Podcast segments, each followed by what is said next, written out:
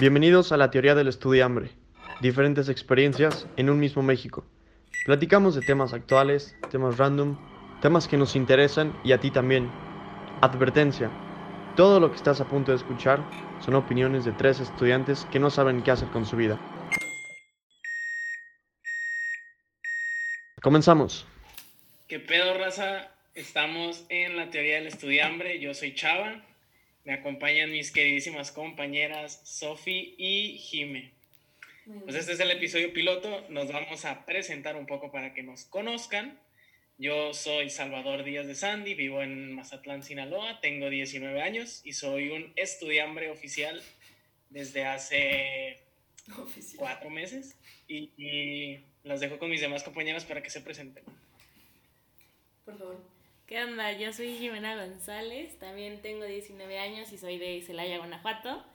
Soy estudiante oficial como mis compañeros desde hace cuatro meses, a pesar de que la cuarentena nos tiene pues lejos de la universidad, pero aquí andamos.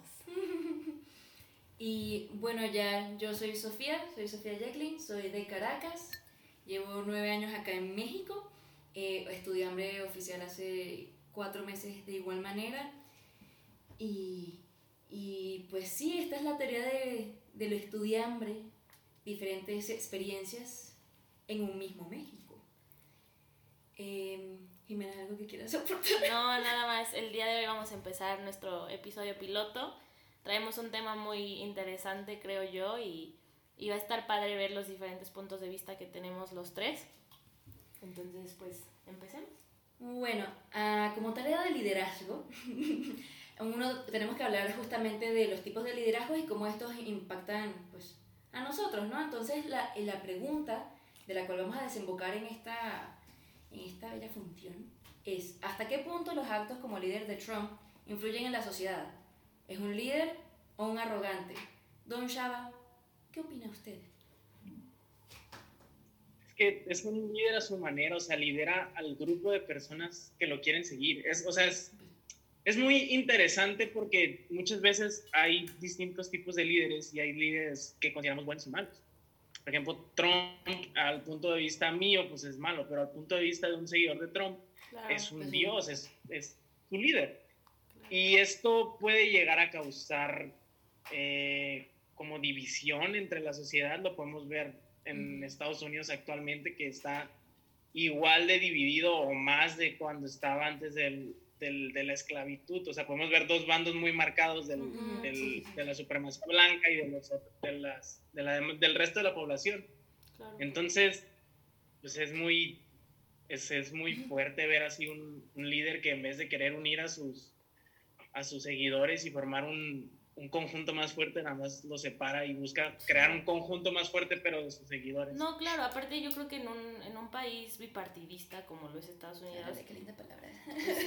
en, en este país bipartidista se nota aún más. O sea, yo creo que en las elecciones se vio o eres azul o eres rojo, ¿sabes? O sea, como que ahorita estar en un punto negro, bueno, más bien en un punto gris, en un punto medio, es como mal visto, ¿no? Yo he escuchado una, una frase que dice que si no eres parte de la oposición, eres parte del problema. Entonces, creo que, que en, este, en este país, con, con este sistema eh, político, democrático, bipartidista, pues se ve mucho esta separación de bandos. No, y justamente eso que mencionabas, yo no me recuerdo en qué clase hablábamos, cómo, pues el relativismo hasta eso es una clase de dictadura, ¿no? O sea, y hoy en día es demasiado relativo, o sea, el, el tolera, tolerar, tolerar, perdón, a lo intolerable, o sea, el, el Ujú. tolerar a la intolerancia, o sea, es algo así como, voy a tolerar que seas, no voy a decir ningún partido porque, pues, o sea, no, no, yo que- yo no soy estadounidense, yo no me tengo que meter en ese rollo, pero, pero tolerar, por ejemplo, a que, a, a que maten.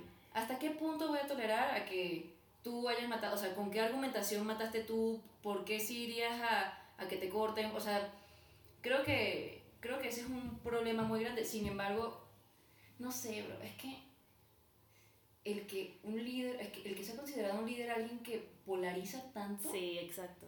o sea, si es, un, si es un verdadero líder, es como...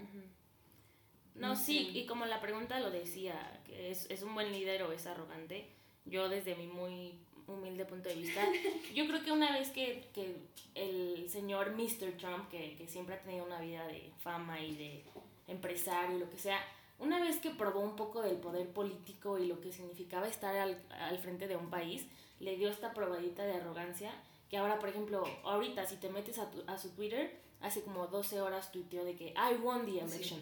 o sea, él no se baja de este como pedestal en el que él solito se, se puso. Entonces, creo que, creo que sí puede caer en, en este lado de, de, arrogante, ¿no? Hasta cierto punto.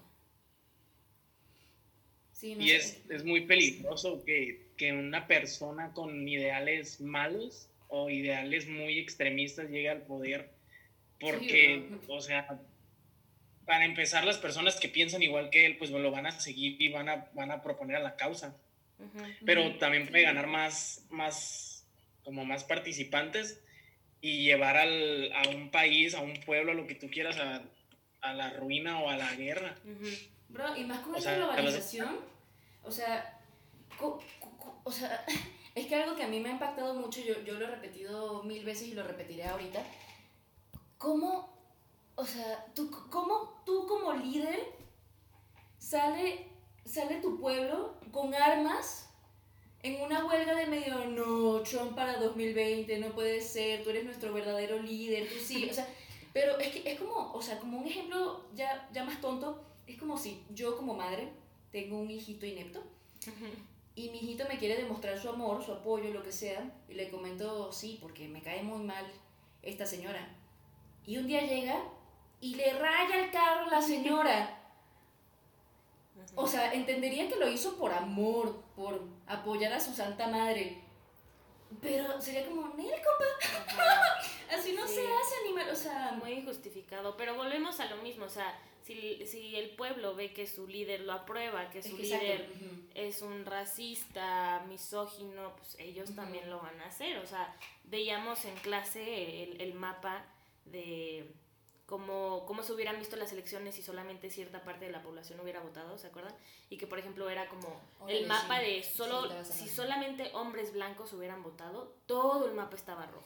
El hombre, si solo las mujeres hubieran, digo, el mapa, si solo las mujeres hubieran votado, estaba todo azul. Entonces creo que se remonta mucho a, a esto que tú dices, pones el ejemplo del niño, yo creo que varía mucho, o sea, si mi niño es privilegiado, eh, berrinchudo, bla, bla, bla, pues obviamente va a repetir estos actos uh -huh. eh, racistas que yo, que yo voy a poner. En cambio, si, si, nos ponemos a ver el otro, el otro lado sin privilegio, que ha sido, pues, ha sido ahora sí que, ¿cómo se dice? Opre, oprimido. oprimido este, pues obviamente cambia la situación. ¿no? Sí, bro, o sea, justamente lo que, sí. lo que dice, de The People of Color, uh -huh. absolutamente todos. Son azules. Todos, o sea... Uh -huh. Mm, no sé qué dará eso. O sea, no sé.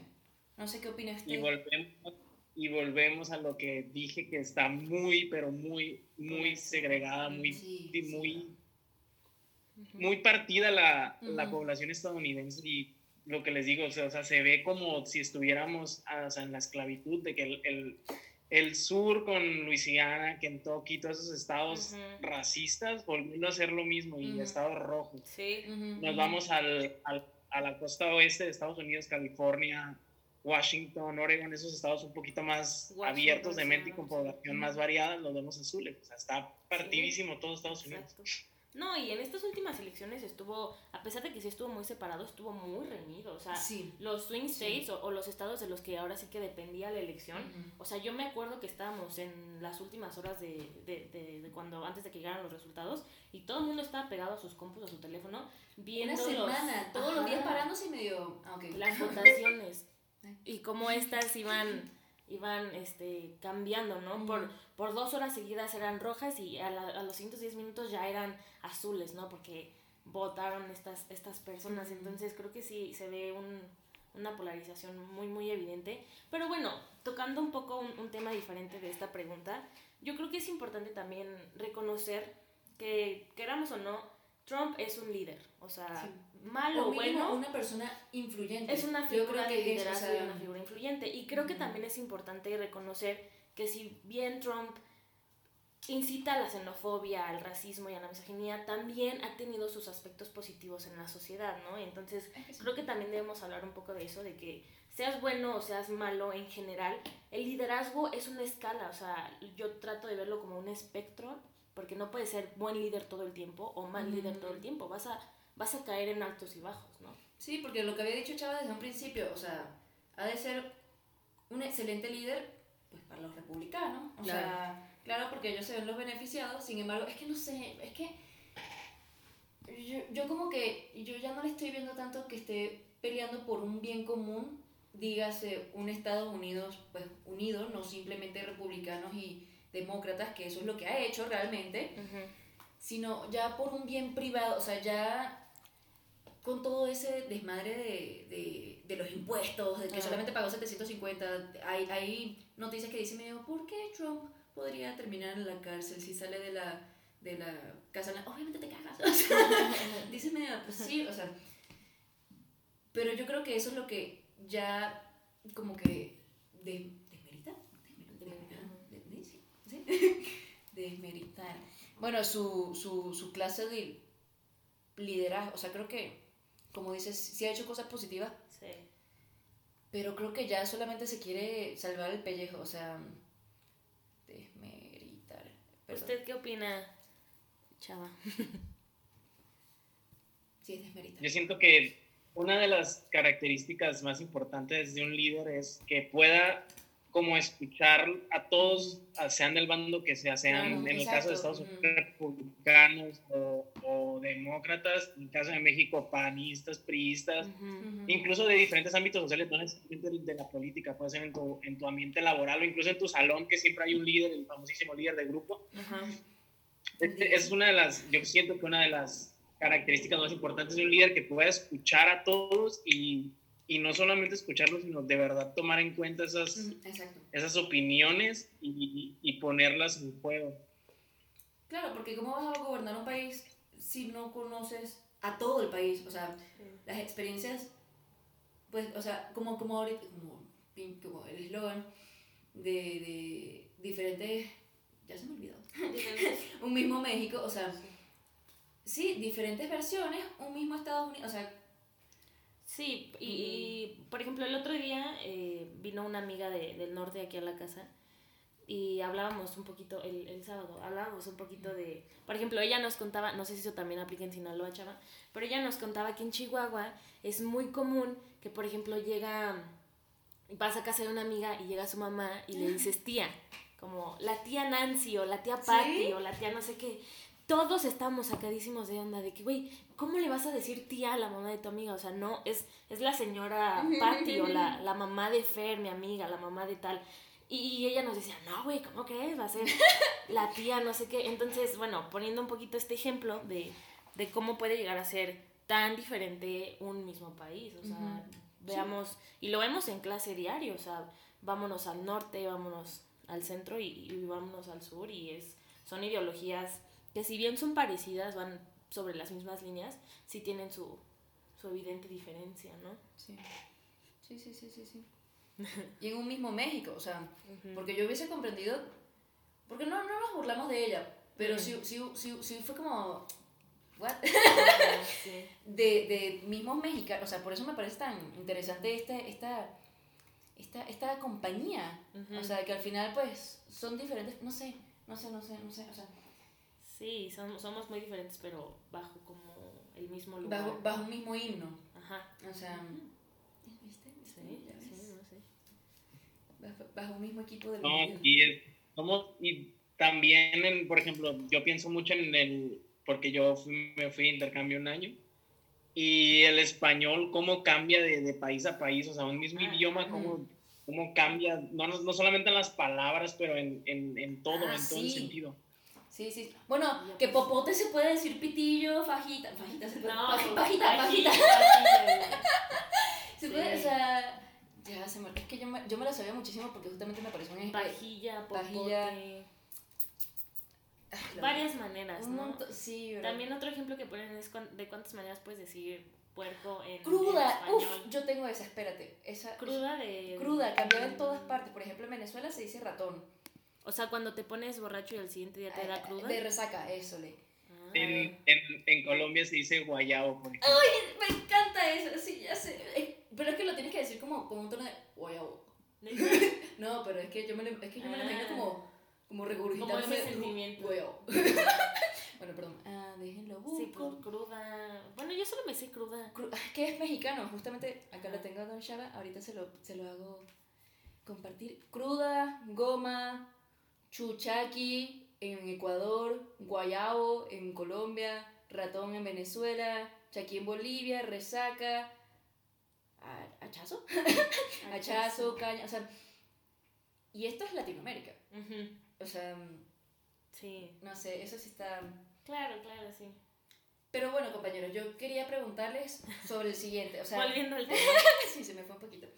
Que un líder debe de poder saber enfrentarse, pues obviamente no te puedes enfrentar siempre de la misma forma, o sea, pero ante adversidades. Ujú. ¿Qué, qué mejor ejemplo de una adversidad que, pues, pues COVID, ¿no? O sea, ¿ustedes creen que Trump está siendo un buen líder al respecto? O sea, manejando La adversidad. dicha- ajá. Porque tremenda adversidad. o sea, Sí, no. y al lado, las elecciones. O sea, sí fue como. Bien.